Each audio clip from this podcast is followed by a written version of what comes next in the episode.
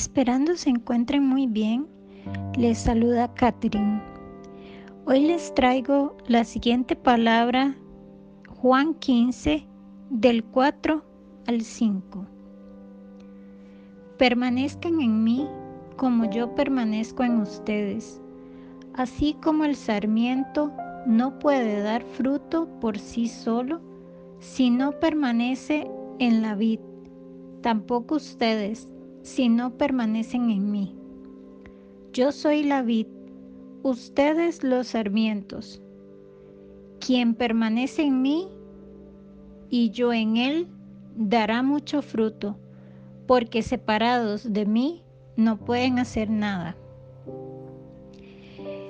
Que Jesús reine en nuestro espíritu, en nuestro corazón.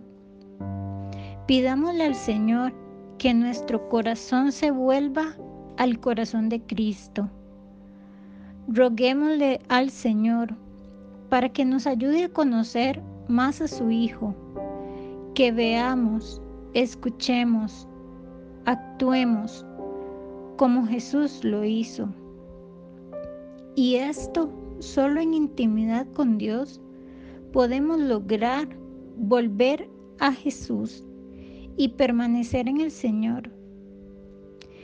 El Padre que nos ama desea que permanezcamos pegados a Él en su infinito amor. A medida que vamos en su intimidad, ahí dejamos todo cansancio, todo aquello que nos agobia, todo aquello que nos estorba, todo aquello que no nos está permitiendo llegar a los pies de Jesús. Pidámosle al Señor que el Señor aparte de nosotros cualquier cosa que esté siendo interferencia para tener esa intimidad con el Señor, esa intimidad que el Señor quiere que tengamos, porque somos sus hijos, porque Él nos ama. La intimidad es como un jardín que se debe de regar y abonar.